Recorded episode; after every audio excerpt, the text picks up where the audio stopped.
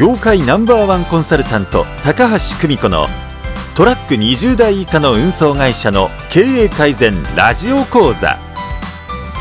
この番組は株式会社運送経営改善社の提供でお送りします。はいごきげんよう高橋久美子です、えートラック20台以下の運送会社の経営者が経済的自由精神的自由そして時間の自由を手に入れるための5つのステップについて。でこの話を続けていきたいと思います。でステップ1で売り上げを上げる。ステップ2で利益率を上げて現金を増やす。そしてステップ3ここでは今度は所帯をキュッと小さくして固定費を減らす。で借金を減らす。そしてステップ4でここでは運送業を支えるもう一つの収入源を構築する。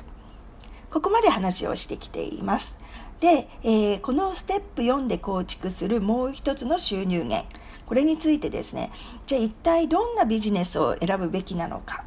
でこれについての解説を、まあ、前回前々回とですかねしてきています。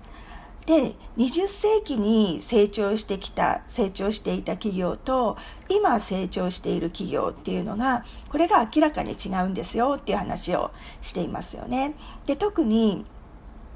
まあ、我々が目指している3つの自由を手に入れるっていうことを目的にした場合ですねでその3つの自由を手に入れたくてもう一つのビジネスを立ち上げるっていうことだとしたら現代型のビジネスの特徴を押さえておく必要があるわけなんですね。これが昔型のビジネスだとこの3つの自由が遠のいちゃうっていうことなんですよ。ででは20世紀型のビジネスと今成長しているビジネスの違いなんですけれどもこれが、まあ、分かりやすい3つの特徴がありますよっていうふうに話をしています。で、えー、と1つの特徴は前回お伝えした利益率ですよね。でこれが現代型のビジネスは圧倒的に利益率が高いっていうことを話をしました。でそして2つ目の特徴3つ目の特徴っていうのを今日は話していきたいというふうに思っています。で2つ目の特徴なんですけれどもでこれはですね、まあ、先ほどあのお伝えした利益率が高いっていうこととも多少は連動してくるんですけれども、えー、と売上に対しての従業員数が少ない。っていうことがまず一つ挙げられるんですよ。売上に対しての従業員数が少ない。雇用している社員の数ですね。これがもう圧倒的に少ないんですね。これが2つ目の特徴です。そして3つ目。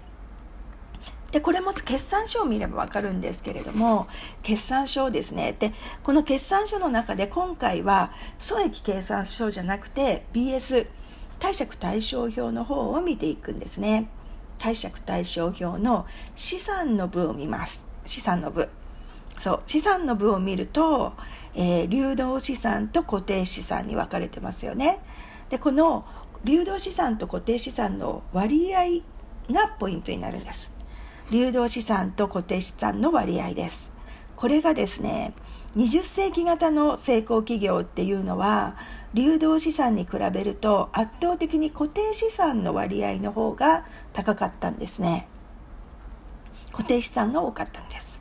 しかし現代成長している企業っていうのがこれがね本当に比べると面白いほどっていう感じなんですけれどもこの割合が逆転してるんですね。逆転してるんです。で明らかに固定資産よりも今成長している企業っていうのは流動資産の方が大きくなっています。そうなんですよ。でぜひねあのそうこの前と利益率のことで利益率の例で話した例えばフェイスブックとかグーグルとかですね。で、まあ、楽天とかもそうなんですけど。でそういったと会社の IR 情報を見るとと決算書を見ることができるのでぜひねあのちょっと比べてと自分でも検証してみてほしいなというふうに思います。これが本当にあの昔と成長していた企業っていう、まあ、製造業とかですかねでその有名企業なんかとこう比べていくとこれが明らかに違いがはっきりわかるのででそれを見てもらうととあ面白いなっていうふうに感じてもらえるんじゃないかなっていうふうに思います。はい、でこの固定資産と流動資産の割合ですね。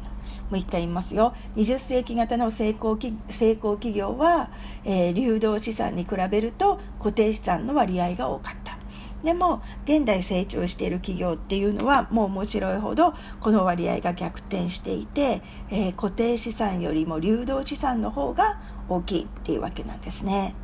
はいなのでこれポイント3つおさらいすると1番利益率が高いまあ、現代の成長企業の特徴ですね。1番、利益率が高い。で、2番、と従業員数が少ない。で、そして3番、固定資産が少ない。